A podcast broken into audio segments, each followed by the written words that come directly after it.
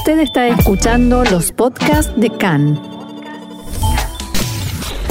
CAN, Radio Nacional de Israel.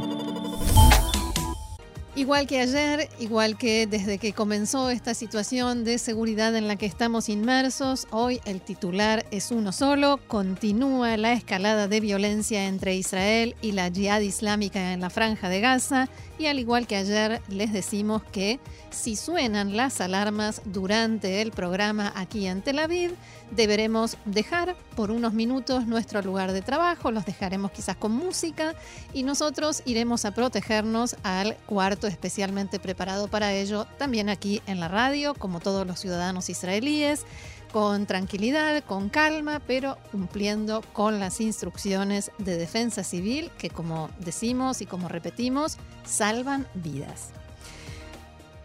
Y si les parece vamos a comenzar con la información porque desde ayer fueron lanzados desde la franja de Gaza contra Israel más de 300 cohetes. La última sirena de anoche se había escuchado a las 22.48 y a las 5.54, casi las 6 de la mañana de hoy, la Jihad Islámica reanudó los disparos en primer lugar hacia el sur del país, especialmente la zona aledaña a la franja de Gaza, y después siguió hacia el área de Judea y Samaria, incluyendo Binyamin, Beit Shemesh, Mebo Jorón, como así también Ashkelon y Netivot. Y los eh, disparos continuaron hasta hace apenas unos minutitos. El portavoz de Tzal se reunió esta mañana con periodistas e indicó que la yihad islámica se recupera y se espera que vuelva a disparar cohetes y que intensifique el ritmo de sus disparos. Hemos aumentado, dijo, la protección del sistema cúpula de hierro en el centro del país. Según el portavoz de Tzal, Hedai Zilberman, la yihad islámica se está comportando de una manera medida y calculada administra los cohetes con que cuenta para que puedan alcanzarles para varios días de combate y conserva todas las opciones abiertas, incluso la de la reducción de los disparos. Según el portavoz, en la yihad islámica están confundidos, perplejos desde ayer, cuando impactamos en los responsables del sistema de lanzamiento de misiles. Estimamos que se irán recuperando y reorganizando, con lo que creemos que en las próximas horas los veremos disparando aún más. Silverman señaló también que por el momento jamás no está involucrado en lo que sucede, pero se trata de una situación frágil. Los muertos hasta ahora no son de jamás, la mayoría de ellos son de la yihad islámica. Nosotros continuamos, dijo, con nuestro grado de preparación. Si bien no buscamos una guerra, no hay movimiento de tropas de otros frentes hacia el sur, ni maniobras militares en este sentido. Y continuamos recibiendo información de inteligencia sobre distintos objetivos y preparando más opciones de ataque, palabras del portavoz de Tzal. Precisamente respecto a Hamas y a estas observaciones, en las últimas horas el liderazgo de Hamas fuera de la franja de Gaza, especialmente en el Líbano, ha comenzado a cuestionar esta actitud de inacción de Hamas y exige que la agrupación actúe para vengar la muerte de quien consideran un hermano, un mártir, el comandante del Comando Norte de la Jihad Islámica, Baja Abu al-Ata, una acción que dio comienzo a esta escalada. Uno de los líderes de Hamas fuera de la franja, Osama Hamdan, declaró, Israel intenta conseguir logros tácticos por medio de este asesinato en la franja de Gaza, entre ellos la huida de Netanyahu de sus problemas jurídicos y políticos. El comando conjunto de Hamas con las otras facciones palestinas decidirá cómo responder a Israel y es algo natural que la primera respuesta venga solo de parte del brazo armado de la yihad islámica. No permitiremos, continuó este líder de Hamas, que se aísle a ninguna agrupación palestina hay unión entre nosotros. Por último, aseguró que esta escalada provocará que Netanyahu pierda las elecciones y el fin de su carrera política.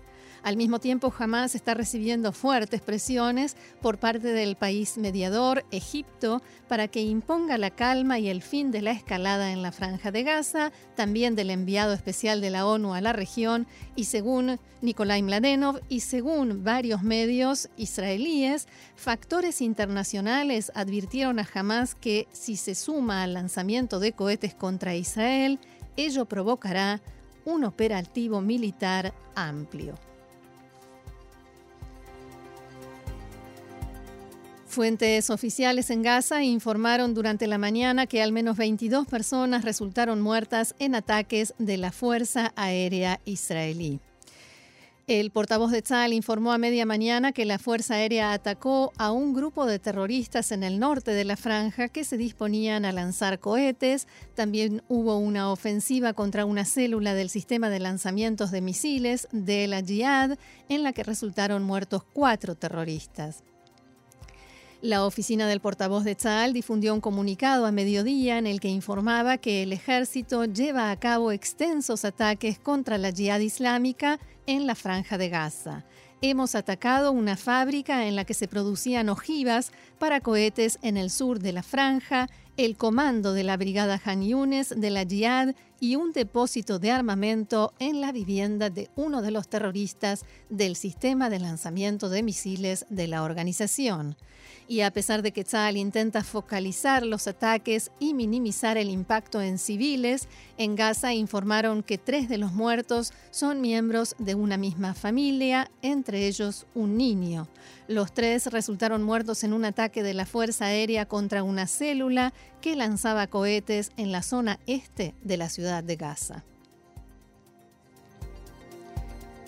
Nabil Abu Rodeina, portavoz del presidente de la autoridad palestina Mahmoud Abbas, llamó a Israel a poner fin a la escalada en la franja de Gaza y aseguró que el objetivo de esta ofensiva israelí es atentar contra los intereses palestinos.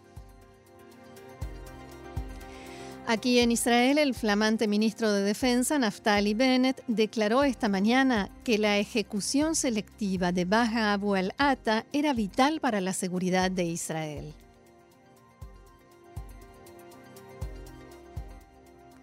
אתמול לפנות בוקר ביצעו צה"ל וכוחות הביטחון פעולה חיונית לביטחון ישראל.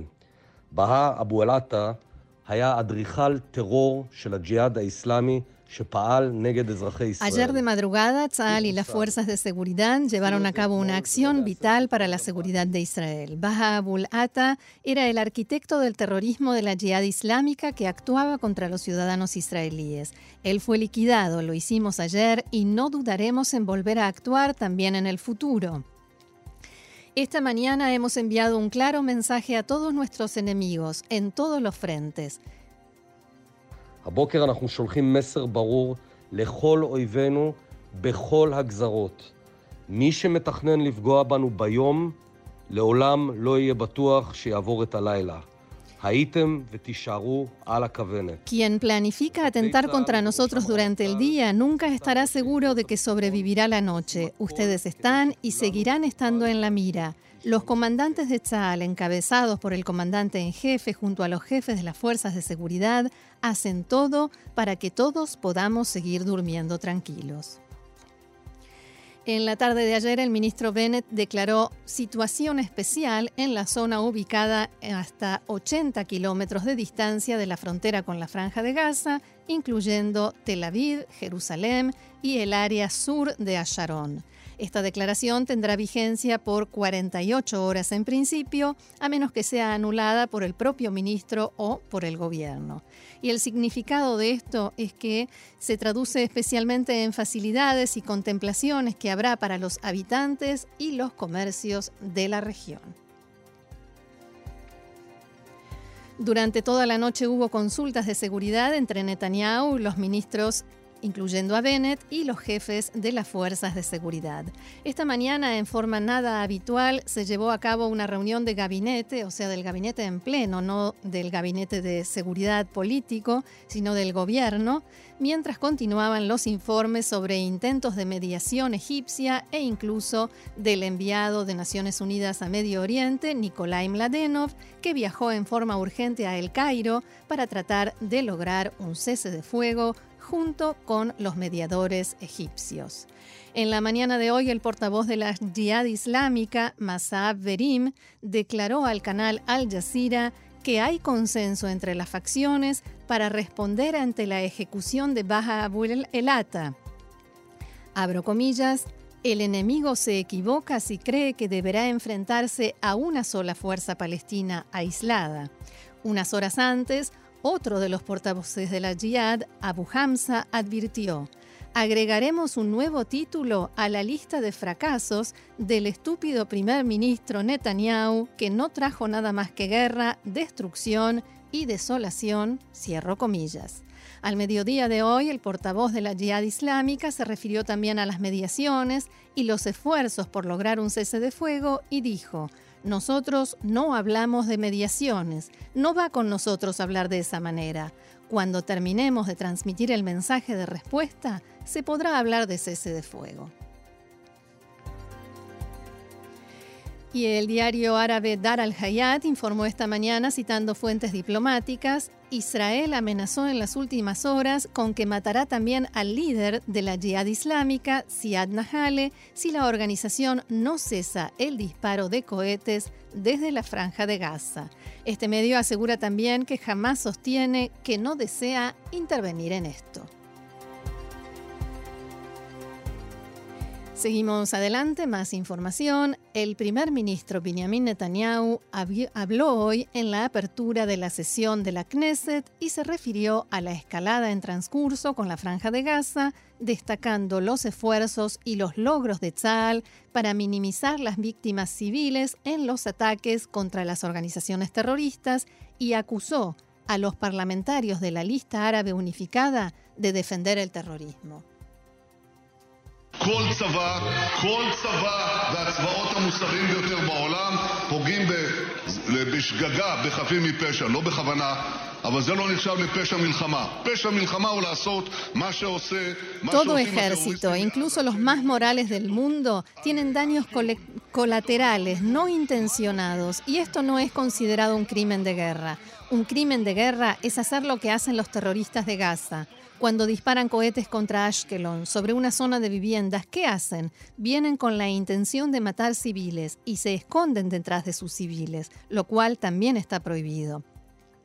Este es su accionar. Esto es lo que ustedes defienden, dirigiéndose a los diputados árabes que, como se pudo escuchar, le contestaban a los gritos, santifican sus crímenes de guerra. Eso es lo que están haciendo.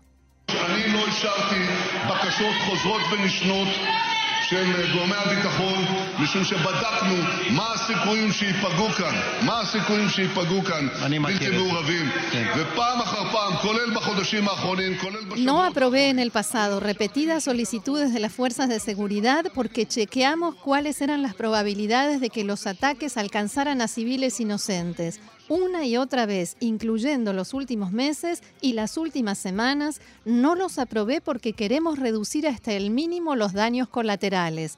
No se puede por completo, pero es completamente diferente a lo que hacen esos terroristas, que hay aquí parlamentarios que los defienden, que con toda intención, a propósito, apuntan a civiles, a barrios residenciales. Cuando disparan a un barrio de viviendas en Ashkelon, ¿qué piensan? ¿Que hay un ejército? ¿Que hay una base militar? ¿Hay tropas? Tonterías. Ellos disparan con toda intención sobre civiles y eso es terrorismo. Y también a propósito, se esconden detrás de sus civiles y eso también es terrorismo. Mientras todo esto sucedía, el titular del partido Israel Beiteinu y ex ministro de Defensa, Víctor Lieberman, difundió un extenso mensaje en su página de Facebook en el que critica el accionar del gobierno y de Netanyahu frente a la franja de Gaza. Abro comillas, Nuevamente estamos en el mismo punto de disparos de cohetes contra Israel. Hace unos 10 años, en febrero de, 2009, Netanyahu difundió un video de propaganda filmado en la entrada a Ashkelon en el que decía lo siguiente. Nosotros derrocaremos al gobierno de Hamas en Gaza y devolveremos la seguridad a los habitantes de Ashkelon, Sderot, Beersheba y de Yavne. Nosotros devolveremos la seguridad a los habitantes de Israel. Y continuó Lieberman en su mensaje.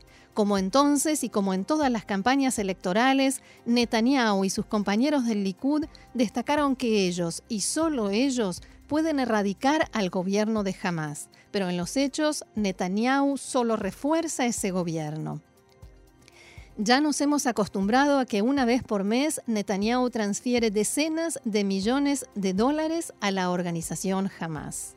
Hasta hace dos días, la política oficial del gobierno era que jamás es responsable, es el gobernante en la franja de Gaza y por tanto responsable de todo lo que se dispara desde allí, sin importar quién es el autor de los disparos. Desde hace dos días, Netanyahu le ha otorgado una exención a Hamas y ya no tiene la responsabilidad de todos los disparos.